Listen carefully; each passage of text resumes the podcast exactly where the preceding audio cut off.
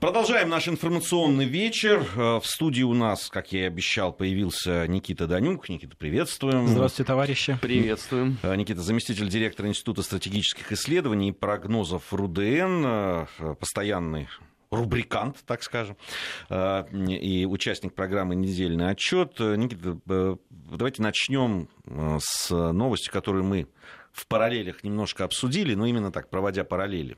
Э, по поводу закона о СМИ и на агентах, который э, был принят, подписан уже э, нашим президентом, и в общем, предсказуемая реакция, что внутри страны от некоторых граждан, что в Соединенных Штатах Америки. Ну вот меня, честно говоря, Евросоюз порадовал, конечно. Не ожидал я, что они так оперативно откликнутся на это, хотя это вроде бы кажется дела наши мы-то европейские никакие э, СМИ не называли ни иноагентами, никак их не притесняли, хотя они, кстати, э, это делали и в отношении RT, Rush Today в Лондоне, вспомните, эти все истории были. Ну да ладно. А, вообще наши взаимоотношения с Соединенными Штатами, да, они позволили себе, мы ответили. Ну вот, ладно, ну вмешались. Э, директор Американского совета управляющих по вопросам вещания Джон Лансинг заявил, что принятый в России закон о СМИ и на агентах не является, цитирую, действием по принципу взаимности в отношении Вашингтона. Э, и вот дальше тоже продолжу цитировать, позволю себе. Хотя мы и не будем размышлять о том, что любые новые шаги российского правительства отразятся на нашей журналистской работе, любое определение таких шагов, как действие по принципу взаимности к США, сильно искажает реальность, сказал Лансинг. Если вы поняли, что он сказал, давайте, давайте поговорим.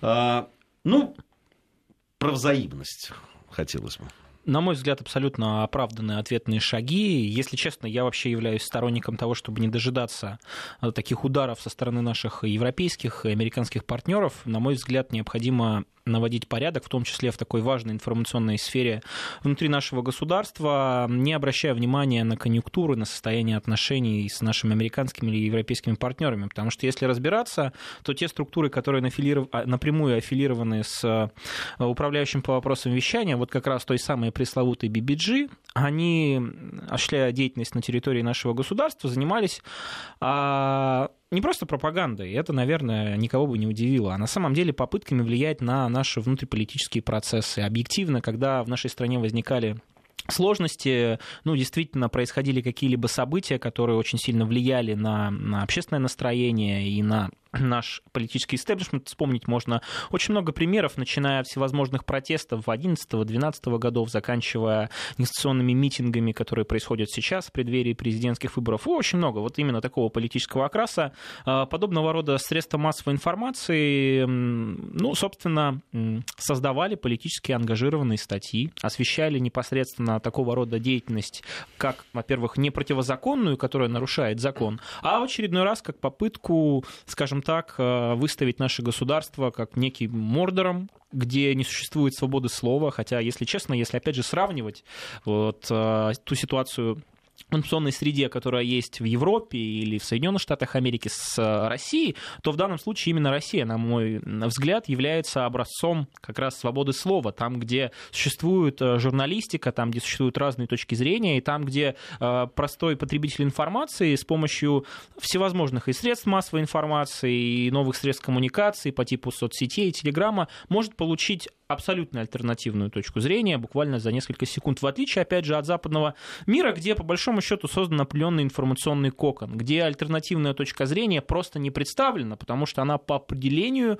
э, считается угрозой национальной безопасности. А если еще какая-то информация связана с Россией, то мы прекрасно понимаем, на фоне вот этой антироссийской кампании развернутой, ну, так, так, такие, вот такого рода материалы, которые, опять же, представляют альтернативную точку зрения, они вообще никогда до простого э, обыватели не найдут. При этом хотел бы отметить, что, э, например, Радио Свобода, Голос Америки и так далее, они э, могут э, продолжать существовать да, в, в нашем информационном пространстве, в российском сегменте интернета. На минуточку можно, кстати, вот, уважаемые слушатели, можно зайти на сайт Крым Реалии, который относится как раз вот этой структуре Радио Свобода, и поинтересоваться, как там в оккупированном Крыму Там вот есть отдельный блок, называется «Оккупация Крыма». Представляете? То есть, ну, в общем-то, на мой взгляд, подобного рода существование, существование подобного рода порталов, да, которые непосредственно являются частью вот этого холдинга BBG, оно и свидетельствует э, там, тому, что в России существует свобода слова, вот эта палитра мнений. На мой взгляд, если честно, это не совсем правильно.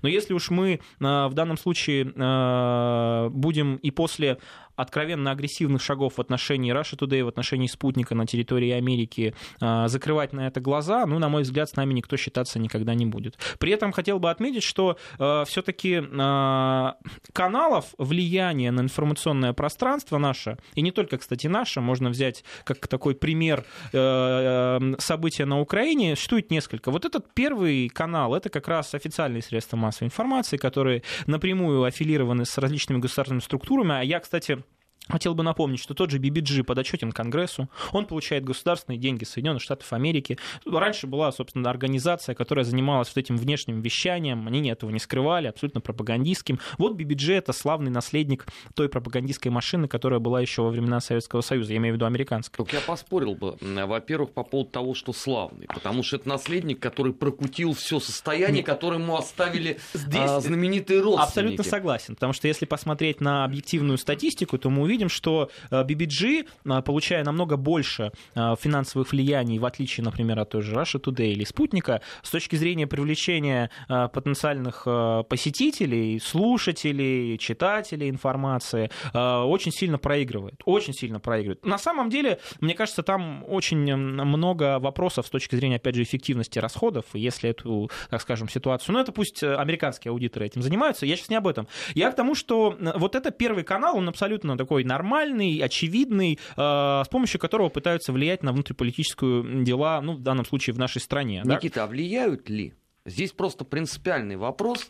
Я вот со многими э, коллегами разговаривал. Я пока не видел ни одного человека, не условно из э, посвященного там в политику, да, или там экспертное какое-то сообщество, кто сидел бы и читал бы вот условно Крым реалии. У меня ощущение, что вот кроме того, что туда иногда заходим мы посмотреть на степень поражения мозга у всех этих людей, там больше вообще никого не бывает.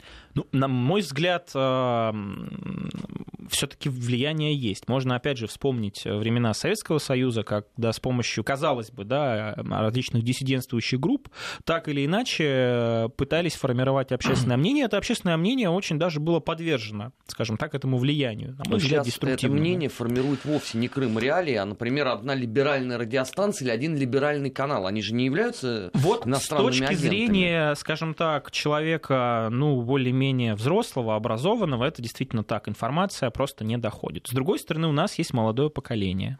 У нас э, очевидно, что также, та же, кстати, Радио Свобода, если, например, зайти в русскоязычный сегмент интернета, например, в те же социальные сети в Фейсбуке, она очень активно рекламируется там. То есть вот эта вот реклама, она там очень активна. В настоящее время, кстати, вот которая тоже очень. относится к этому. Она просто... И причем да. ее заблокировать невозможно. Именно. Более того, э, совсем недавно э, был даже создан специальный такой YouTube-канал на базе Радио Свобода, где очень миловидная девушка, лет 18-17, э, анализирует политические события, не только политические, экономические, которые происходят в нашей стране за неделю. Сама и, или по бумажке? Ну, конечно, по бумажке. Ну, то есть не, не сама. Нет, это проект как раз радио, радио Свобода. Но, с другой стороны, учитывая то, что она общается с, в первую очередь с молодежной аудиторией на доступном языке, она использует подобного рода платформы для того, чтобы доносить информацию, определенные политические смыслы, да, паттерны, посылы до своей аудитории, она является достаточно популярным. Да, с точки зрения, скажем так, России, ее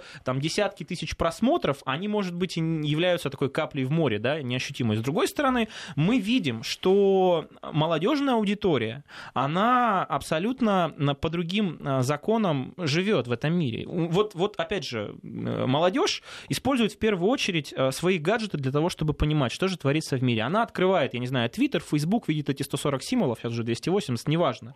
И, и просто впитывает эту информацию, не задавая себе вопросом, а объективны ли источники, есть ли фактология, что это за средства а массовой если, информации. Если мы тут еще будем учитывать э, э, уровень образования, ну, который да, ну, сейчас, это... э, у, уровень кругозора, Конечно. Понимаешь, э, э, да, знание, кстати, вот сегодня, да, РГО там проводит э, географические диктанты, это хорош, хорошая вещь, вот правда. Отлично. Потому что иногда говоришь с людьми, они не знают о своей стране ничего, не о географии, я про историю молчу уже.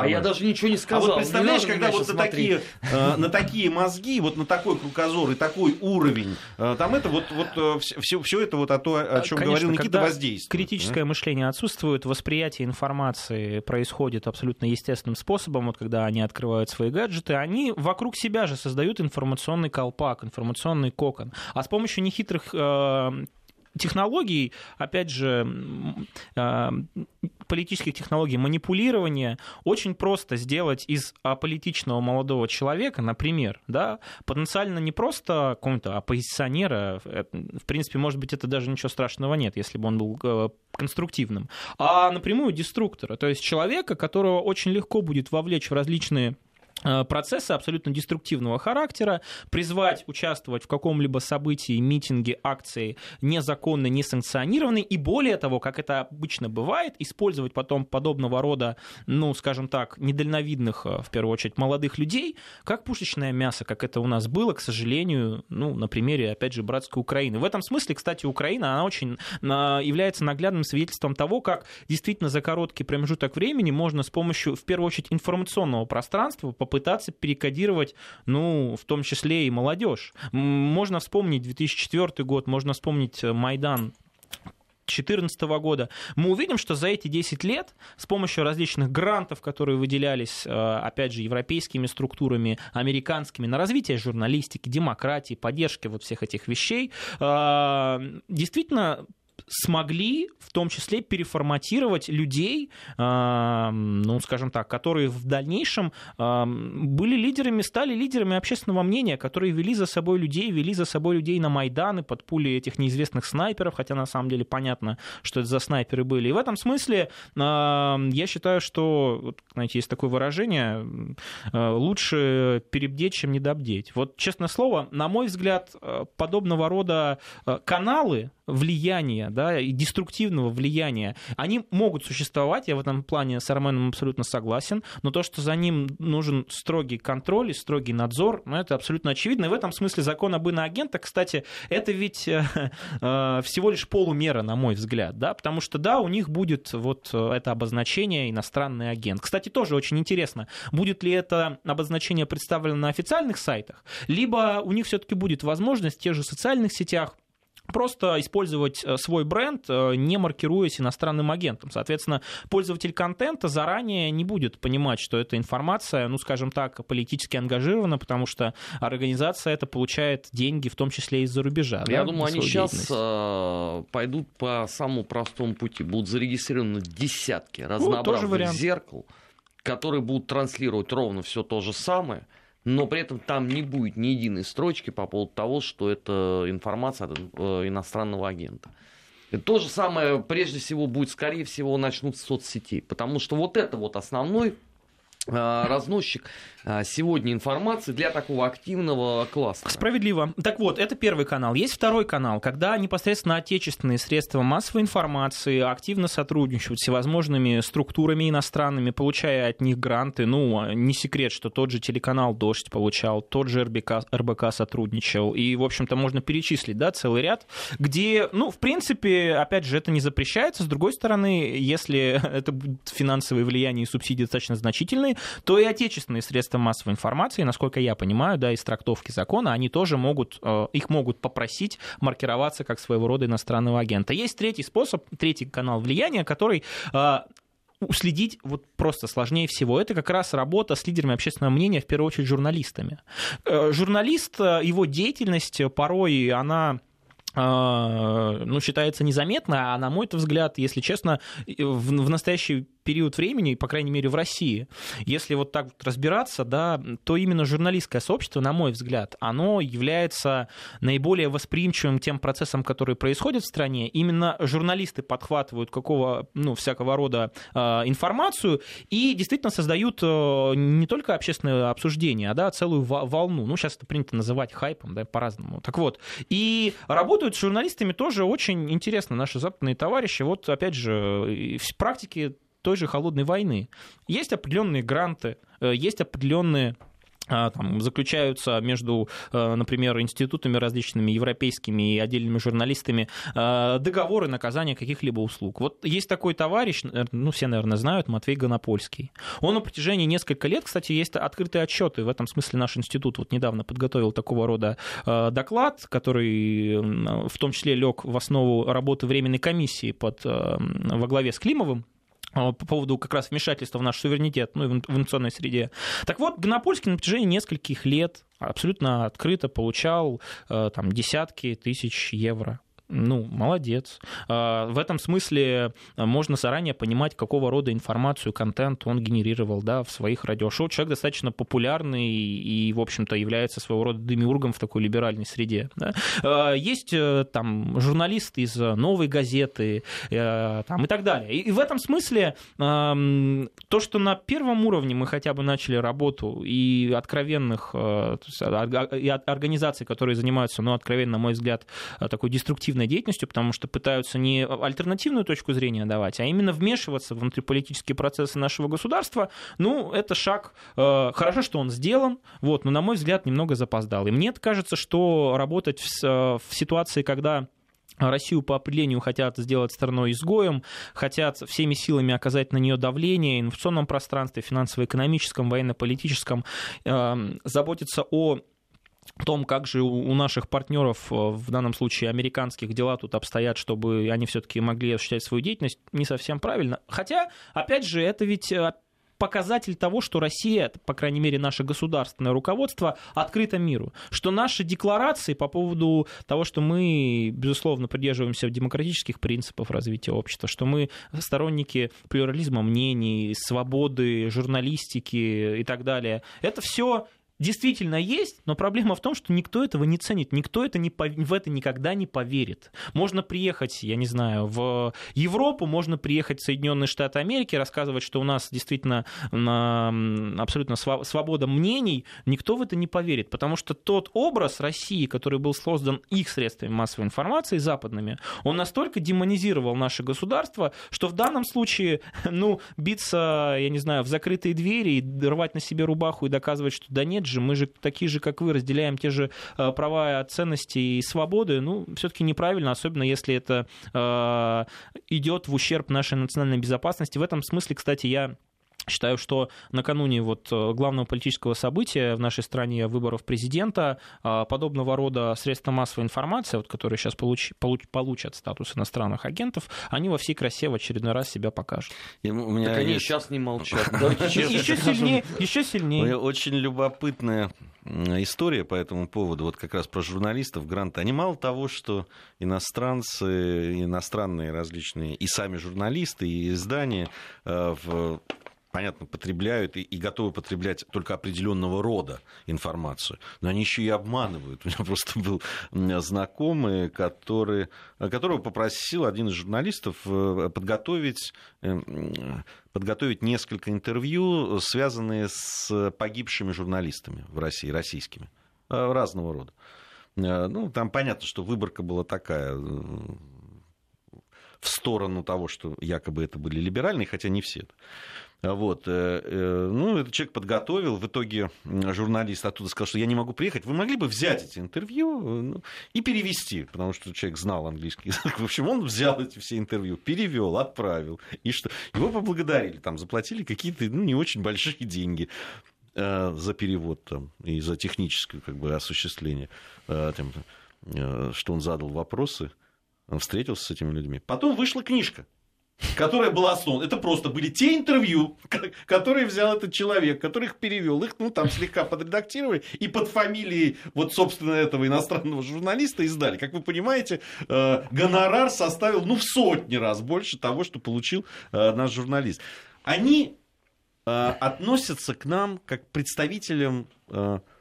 Туземных племен. Да, да, ну, так говорят, там, бананов, представитель банановой республики. Ну, это такая не совсем применительно к нашей стране. Но они, они себя считают умнее, талантливее, э, мудрее, я бы даже сказал. И, и, и, и вот так вот к нам и относятся. И когда вот они нам предъявляют, я-то считаю, что вот э, то, что сейчас сделано как бы в ответ, надо было делать раньше. Абсолютно согласен, абсолютно Надо было делать раньше. И я больше, я-то старо, я ястреб. И в этом смысле я уже неоднократно в этой студии говорил, надо идти дальше. Они, эти ребята проникли так глубоко, что это затрагивает не только там, мы, надо говорить не только о голосе Америки, надо посмотреть вообще контент, который закупается, который закупается на наши деньги которые они берут с наших телезрителей, да, там в платном э, телевидении и так далее, составляя эти пакеты телевизионные. Надо все это, надо в комплексе это рассматривать. Это наша информационная безопасность, элементы информационной безопасности. Они размывают нам единое информационное поле, понимаете? Ну хорошо, а тех людей, вот я гипотетически сейчас спрашиваю, тех людей, которые граждане России, и которые задействованы в продвижении вот этих вот ценностей, с ними-то что делать? Не, с ними не надо ничего делать. А, а тогда эта схема не будет работать, Нет, потому а... что на их место придут следующие. Нет, пускай... Э, я считаю, что если внутри э, э, страны есть люди, которые готовы финансировать, да, там, сделать... Э, э, но на свои деньги, которые они честно заработали, а это проверяется, как ты знаешь, вот что, да? они же начинают кричать, зачем проверки э, налоговые? К нам пришла налоговая. А что а что такого? Ну, пришла, Извините, да. есть закон. Вот Константин ну, Аркадьевич сейчас, ты знаешь, как-то особенно резок на этой ниве. Несмотря на то, что ему дали год отсрочки от требований, вполне себе закон. Мне эта комплексная вещь, она связана с безопасностью страны. Информационная да безопасность это, это часть... частью информационной безопасности, а не жить от нее Конечно, в информационный суверенитет. Коротко вспоминается интервью небезызвестной Жанны Немцовой, которое она брала на немецком телеканале Deutsche Welle у представительницы как раз вот немецкого журналистского сообщества. И в очередной раз Жанна не смогла, что называется, просто она говорила о том, что вы же понимаете, но в России средства массовой информации государственные, это же значит, там есть заказ. А ей говорят, ну, слушайте, а у нас в Германии то же самое, есть редакционная политика, Никак, есть капитал, а, который это, стоит... Это на Deutsche Welle, да? Да, так в том-то и дело, и на Deutsche Welle. И говорят, ну, есть, если есть заказчик, если есть э, владелец, и, ну, капитал, неважно, который стоит за эти средства массовой информации, он устанавливает определенные, скажем так, рамки, границы Хорошо, она, Жанна согласилась, сказала, ладно, но если это государство, это же неправильно. Ну, на самом деле, вот, вот и все. Мне кажется, по, ну, вот, вот она ограничительная черта. Государство плохо, частные компании, частный собственник, хорошо, по определению. И в этом смысле я такой своего рода этатист. Я как раз считаю, что роль государства в обществе, она должна быть сильной. И именно государство должно направлять во многих сферах, безусловно, человека. Потому что так или иначе, опять же, практика показала, когда государство самоустраняется, к сожалению, уповать на рыночные отношения, то, что рынок все сам урегулирует, э, очень часто не приходится. Да, они, мы же в это все проходили, Никита. Вот, мы же все проходили. Я прекрасно а помню эти, никто не хочет э, все эти отношения, когда наши даже федеральные каналы были отданы на откуп олигархов. И они вели там между собой войны, свои войны. войны да, да, да, да, а мы да. садились, и да. вся страна садилась там э, смотреть информационную программу и в итоге наслаждалась информационной войной между одним олигархом с другим. А вы не Это чувствовали, что, нормально? Разве, разве не чувствовали за то, какой воздух свободы был? Да, как можно было да, дышать полной грудью? Полной грудью. Мы много чего можем рассказать про тот воздух свободы. Некоторые перестали дышать. В прямом смысле этого слова. В прямом смысле этого слова. Такой он был свободный и не токсичный, как сейчас принято говорить. Никита Данюк у нас сегодня в гостях, заместитель директора Института стратегических исследований и прогнозов РУДН. Сейчас пришло время новостей середины часа. Затем вернемся и продолжим подводить итоги недели. Недельный отчет. Подводим итоги. Анализируем главные события. Продолжаем а, подводить итоги недели. Никита Данюк, заместитель директора Института стратегических исследований и прогнозов РУДН у нас сегодня в гостях. А, а, у нас упущение. Мы уже второй день подводим итоги недели. Они поговорили о провале Ямайки. Ямайки, да. Ну, имеется в виду не футбольная сборная. Да, конечно. А вот. коалиции а коалиция политически в Германии не смогли впервые э, в истории Германии, ну, новый, новейший, так скажем. 48-го года, 48 -го года, ну да, не удалось сформировать э, хотя бы коалиционное, но все-таки правительство большинства. А теперь э, даже непонятно, к чему это может привести, то ли к неочередным выборам, то ли Меркель пойдет на риск и сделает правительство меньшинства, меньшинства что очень ей не хочется, да. С да, неочевидными но... перспективами, мягко говоря. На самом деле сценариев несколько. Вот первые два вы сказали, но есть еще один сценарий. Еще все-таки не нужно списывать окончательно со счетов э, тех же социал-демократов, которые до этого все-таки были в коалиции с христианскими демократами. И в данном случае э, я не исключаю, что тот же Штайнмайер, президент э, Германии, который, опять же, мы помним, созвал представителей всех политических сил, сказал о том, что, товарищи, давайте все-таки пытаться находить компромиссы. Вот, параллельно будет разговаривать и с Шульцем Шольцем, который вроде уже третий раз подряд, как говорится, если третий раз отказываешься, в четвертый раз, да, не подойдут, но заявил о том, что, да, а, социал-демократы стоят на позиции такой оппозиционности, и мы не готовы а, создавать коалицию. Но при этом хотел бы отметить, что ситуация очень показательна. Во-первых, если вспомнить сами выборы, мы увидим, что а, христианские демократы, ХДС и ХСС, кстати, это тоже очень интересно, коротко, даже между ХДС и ХСС там на самом деле, которые всегда идут в альянсе, в коалиции за последнее время, за 15-16 год появилось очень много, скажем так, трений. И вот товарищи баварские, они, а, можно сказать, не выступают уже таким придаточным звеном к партии Меркель, а они очень, ну, так скажем, заявляют о своей субъектности и в данном случае выступают как еще одна партия. То есть, по сути, переговоры ведутся не между тремя свободными демократами Линднера, зелеными и э, коалицией Меркель. Там еще вот ХДС и ХСС тоже нужно разделять. Ну так вот, возвращаясь к сценариям, э, точнее, возвращаясь к результатам, дело в том, что результаты для Меркель были абсолютно провальными. Да, теоретически она э, сохраняла возможность э, все-таки остаться на посту канцлера, канцлера Германии, но опять же э, выборы показали, что происходит трансформация политического ландшафта Европы. Мы наблюдали это на примере Франции, мы наблюдали это на примере Голландии и Австрии, мы наблюдаем это на примере Италии, и эти процессы, они происходят с разной степенью интенсивности, раз, разные силы, скажем так, э, эм, завоевывают политические очки и становятся лидерами, ну, при этом а, определенный правый тренд, скажем так, да, партии популистского толка, традиционалистского толка, можно по-разному их называть, он тоже заметен.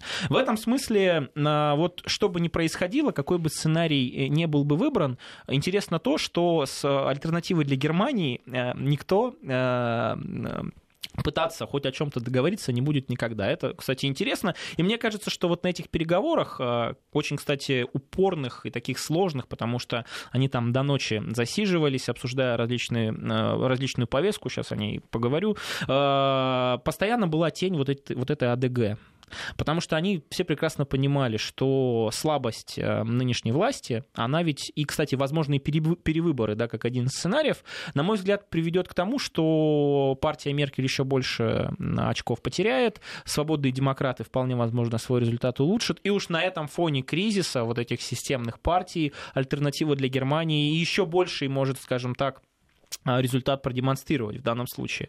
Так вот, э, какие же основные камни преткновения? Вот, казалось бы, есть у нас э, партия Меркель, которая, если, опять же, э, с точки зрения такой классического, классической точнее нет, системной классификации вот подходить, она ведь, ну, это такие правые, да. Но на самом деле партия Меркель, она уже давно перестала быть такой правоцентристского толка. По сути, они такой тоже леволиберальный симулятор. Это, кстати, очень интересно. Есть свободные демократы, которые э, в прошлом Бундестаге не участвовали, в данном случае продемонстрировали, ну, достаточно такие триумфальные результаты. Там набрали 11 с чем-то процентов, если не ошибаюсь. И эта партия как раз выступает на вот этом право-центристском фланге, который, с одной стороны, граничит с а, партией Меркель, а с другой стороны, вот совсем, совсем близко находится с альтернативой для Германии. То есть ядро электоральное свободных демократов — это такой средний класс,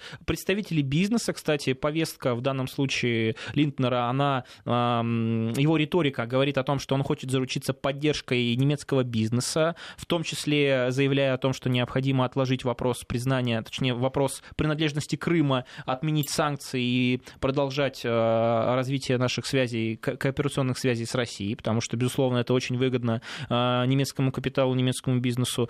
И есть зеленые, да, вот зеленые, опять же, они, ну, такие, в общем, очень-очень, с одной стороны, э, такие центристы, но с другой стороны, левые, да. Вот, и в этом смысле есть, на мой взгляд, три темы, ну, из-за которых вот они не смогли договориться. Первая — это тема финансов. Дело в том, что свободные демократы приходили на выборы с лозунгами о уменьшении налоговой нагрузки, в первую очередь на бизнес. При этом они обещали, что эта налоговая нагрузка снизится там порядка 4 миллиарда евро в год, а, а, а еще выступали за то, чтобы отменить налог на солидарность. Это налог, э, который, в общем-то, добавляет в бюджет страны от 30 до 40 миллиардов евро. Он э, был введен для того, чтобы скажем так, неравномерное э, развитие немецких территорий, вот бывшего ГДР, бывшей ГДР и ФРГ, ну, как-то попытаться, в общем-то, к одному знаменателю привести, на один уровень вывести. Э, вроде бы Ангела Меркель хотела соглашаться э, на это, но с определенными условиями. Да, то, что мы готовы отменить, но, например, тот же окончательно налог э, на солидарность мы от, не, не будем отменять, просто ставки как-то понизим. Э, свободные демократы сказали нет. Э, второй момент, тоже очень важный, это, безусловно, ситуация по беженцам. Здесь уже э, такими Сложными переговорщиками выступили э, товарищи зеленые. Э, дело в том, что и свободные демократы, и христианские демократы договорились о том, что необходимо держать строго квоту принятия беженцев э, в 200 тысяч человек. И а остальных куда? Простите? Вот, 200 тысяч человек без возможности воссоединения с семьями. То есть, если человек приехал, у него там семья осталась, то, ну, значит, нужно ждать определенное время, и потом, может быть, эта семья может воссоединиться. Тут уже зеленые, выступая, скажем так, поборниками христианских, таких гуманистических ценностей, сказали, ну нет, товарищи, это как-то совсем не по-христиански, апеллируя в первую очередь к христианским демократам в лице Ангела Меркель. Третий момент – это экология экология. Здесь, в общем-то, тоже зеленые являются такими неприберимыми э, поборниками закрытия а, там, несколько, по-моему, 20 угольных электростанций в Германии. Они считают, что нужно как можно больше ускоренными темпами э, озеленить э, энергетику ФРГ. И, собственно, говорят о том, что необходимо отказаться ну, от примерно 10 гигаватт, которые вырабатываются этими угольными электростанциями против чего очень резко выступают те же свободные демократы, которые, опять же, апеллируют в первую очередь к бизнесу и говорят, что, во-первых, технологически отказаться от этого невозможно просто. А с другой стороны, ну хорошо, мы откажемся, но где у нас мощности? Какими мощностями мы будем это заменять? Ведь это еще больше издержки. А учитывая то, что а, ситуация с Россией ну, не разрешается, и расширение нашего энергетического сотрудничества в ближайшее время не предвидится. Вспоминаем да, ситуацию с Северным потоком-2, которая снова зависла в воздухе, и который препятствует на самых разных уровнях, в первую очередь, таких наднациональных, а, европейских, которые базируются в Брюсселе, осуществить этот проект. И, в общем-то, вот такая ситуация получается. Да, действительно, возможно, правительство меньшинства, когда э, христианские христианские демократы либо с, с свободными демократами будут в коалиции, либо с зелеными, и принимать закон в Бундестаге будут э, ситуационно, то есть пытаться определенных э, депутатов э, от разных партий агитировать за принятие того или иного закона. Вот. Либо это все-таки перевыборы, которые крайне невыгодны ни самой Германии, ни, собственно, Ангелы Меркель, потому что действительно э, в данном случае э, можно сказать о начале конца карьеры политической Меркель. Помним, что когда Барак, Барак Обама уходил с своего поста, он, так скажем, негласно ключи от этого демократического рая передал Ангеле Меркель. Вот, мол, охраняй, грубо говоря, да, по аналогии. А то у нас тут Трамп. Ну да, да, что вот именно Германия. Неудобно. Да, это преемница сторонница вот этих ценностей глобалистских, демократических, свободных, и вроде Ангела Меркель представляла с таким лидером свободного мира после Барака Обамы, ну уж, по крайней мере, лидером Европы так точно. В данном случае, если вот эта турбулентность продолжится в Германии политическая, то, во-первых, э, ни о какой глобальном, э, скажем, глобальной роли вот этого свободного мира уже не приходится мечтать. Ну и даже, в общем-то, роль э, Германии как локомотива и главного центра Европейского Союза, она тоже, ну, скажем так, под сомнение попадет. Почему? Потому что сейчас немцы... Никита, а не слишком ли рано хоронить Германию? Нет, не, не, Гер... не Германию. То есть как Гер локомотив даже Европейского как, Союза. Как э, страны, которая определяет непосредственно контуры экономической, финансово-экономической, внутренней мы, и в том числе внешней политики. Мы продолжим. Мы продолжим. У нас сейчас информация о погоде, региональные новости, затем вернемся. Недельный отчет. Подводим итоги. Анализируем главные события. Продолжаем нашу программу. В Москве 16.47. По-прежнему в студии Вести ФМ Никита Данюк, заместитель директора Института стратегических исследований и прогнозов РУДН, Армен Гаспарян, Гия Саралидзе. А, про Германию мы не закончили да. наш разговор. А, в, да, во всех этих раскладах э, Никита очень подробно все э, разложил, но... Но это внутренний аспект, внутренний а есть аспект. еще внешний, да, то есть э, какова ситуация на внешнем периметре? Ну, первое хотел бы сказать, что э, все-таки быстрого потепления отношений с нашим государством, вне зависимости от того, чем все закончится, ждать не стоит. С одной стороны, у нас есть такие, скажем так, эм, политические силы, которые выступают за скорейшую нормализацию отношений ну, в Бундестаге в лице альтернативы для Германии и в лице левых. Это, если примерно сложить э, ну, результаты, да, это уже примерно ну, там 20%, э, грубо говоря, от Бундестага, что ну, немало. У нас есть еще свободные демократы, которые точно так же заявляют о том, что, э, как я уже говорил, ситуацию с признанием, непризнанием Крыма нужно отложить в сторону и развивать как бы отношения. Да? И вроде как социал-демократы тоже были намного более предрасположены к нам, чем та, та же партия Меркель, коалиция во главе с Меркель. Вот. Но все-таки не нужно забывать, что такое, такое понятие, как евро евроатлантическая солидарность, а, оно существует. И в данном случае именно Германия является главным проводником этой евроатлантической солидарности. И если говорить о олицетворении этого подхода, это, безусловно, Ангела Меркель. Так вот, если Ангела Меркель останется, неважно в каком, в, при каком раскладе, то рассчитывать на изменения в отношении с нашим главным европейским партнером не приходится. При этом э, в вопросах внешней политики очень остро еще стоит ситуация отношений с Турцией. Дело в том, что те же свободные демократы выступают за очень жесткий подход в отношении турков, турецкой диаспоры – а это, кстати, может э, очень сильно навредить в ситуации с безопасностью с теми же мигрантами, потому что мы помним, именно Турция является некого рода таким форпостом, который ограничивает вот этот поток, который вот совсем недавно, в 2015 году, просто да, захлестнул и Европу, ну и в первую очередь Германию. Если свободные демократы свою линию в отношении Турции продавят, то автоматически ухудшение отношений между Анкарой и Берлином, а они так уже находятся находится на очень низкой точке, если вспомним да, ту риторику и с одной, и с другой стороны, которую э, значит, э, выражалась в таких очень жестких словах, э, то опять ситуация с беженцами, которая действительно становится, ну, наверное, краеугольным камнем нынешней внутренней политики Германии. И в этом смысле триумф альтернативы для Германии, которая еще совсем недавно да, была как такая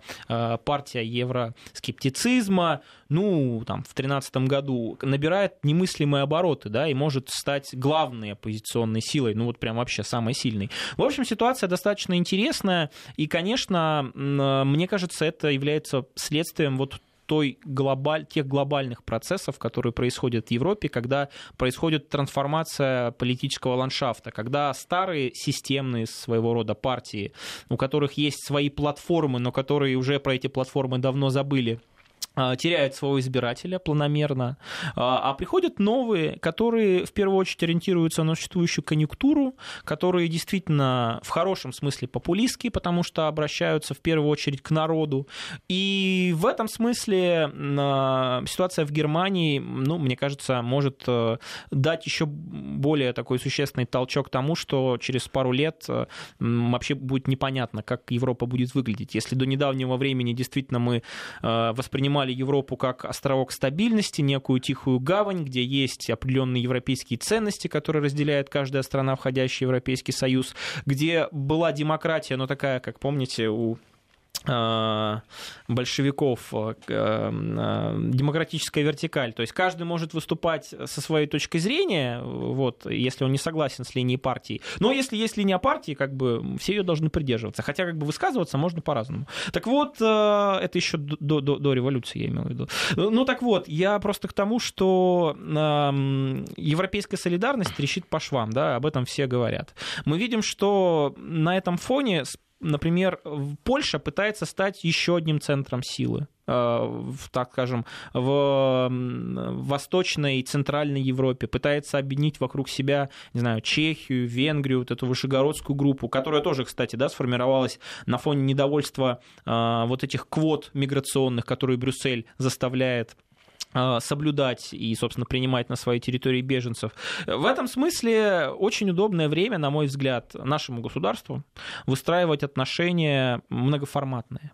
Не и в диалог выстраивать не через Брюссель с Европой, да, который, понятно, будет всеми силами всегда за то, чтобы, в общем-то, Россию на периферии видеть и никаким партнером нормальным не воспринимать. А вот на таких двусторонних отношениях мы видим, как э, там, Земан, Земан приезжает, да, маленькая страна, с одной стороны, с другой стороны, он один из немногих, кто среди европейского политического истеблишмента может доносить нашу точку зрения до обывателей простых, да, показывать, что Россия это не морда, что Россия как раз настроена на сотрудничество и готова открывать границы, готова поддерживать проекты энергетические, какие угодно, экономические. Никита, а насколько слово Земана очень хорошее с нашей точки зрения, перевесит все вообще э, средства массовой информации Кон... Европы и всех политиков, Конечно, нет. которые с нашим именем спать ложатся да. и им же встают. Конечно, оно не перевесит. С другой стороны, и он ведь очень уникальный ретранслятор а, того, что а, вот из-за этих как раз средств массовой информации ангажированных до простого гражданина, я не знаю, Германии, Чехии, чего, какой угодно страны, вот эта информация не доходит. Мы видим, как альтернатива для Германии может стать таким транслятором. Линки, левые во главе с Сарой Вагенкнехт, свободные демократы в каком-то смысле, да, с Линднером. Мы видим, как во Франции э, есть силы, которые готовы э, пытаться восстановить наше конструктивное сотрудничество. Я уж про Италию не говорю. Но все действительно портит вот эта вертикаль, эта централизация, где есть брюссельские директивы. Но они же вот. воспринимают любые наши вот э, э, такие попытки вот в этот формат перейти, нельзя сказать, что у нас нет такого. Мы общаемся там напрямую с национальными элитами. Да, еще сильнее а, надо. Да, они, они же говорят о том, что мы пытаемся расколоть единство э, Евросоюза. Об этом же каждый раз говорит та же Меркель, кстати, э, и, и брюссельские все эти мудрецы, да, что вот Россия, ну и российские эти хакеры пытаются расколоть наше единство. Вот. Единство, видимо, заключается в том, у них столько проблем проблем, что единство только в том, чтобы там санкции были против России. Да, да. Но ведь опять же, на фоне того, что любая ошибка Европейского Союза, вот, наднациональных институтов, государственной власти в конкретных странах а, списывается на руку Кремля, на, на вот этих хакеров, я не знаю, агентов, Пранкеров, чего угодно. Пранкеров. Ботов теперь. Ведь а, мне кажется, вот такой уровень абсурда, он может достигнуть критической точки, когда население, ну, уже не будет воспринимать, даже несмотря на вот эту массивную информационную да, давление по поводу русских, да, злых, они не будут воспринимать так, такого рода заявления уже серьезно, потому что ну, на их глазах видны явные проблемы, с которыми не справляются в первую очередь европейские чиновники. Да? И в этом смысле, ну, мне кажется, нам нужно это подчеркивать как можно больше и не стесняться. Ничего плохого в этом нет, но, естественно, никто не хочет, чтобы Россия строила по такому сетицентричному принципу свои связи с Европой, э, пытаясь заручиться поддержкой в разных регионах и в разных местах. Я, я вот на что обратил бы внимание. Ведь нам очень, внутри страны, очень часто да, пеняют на то, что вот вы э, там все проблемы на внутренние страны, экономики, все время пытаетесь переложить на некого внешнего врага.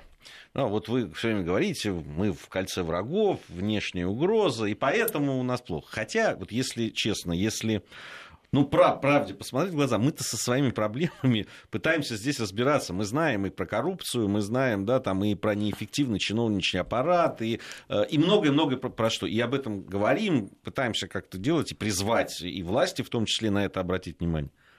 Хотя мы абсолютно трезво оцениваем то, что происходит у нас на международном периметре, и то, как к нам относятся, и что нам нужно делать для того, чтобы это противостоять. Но у них-то как раз.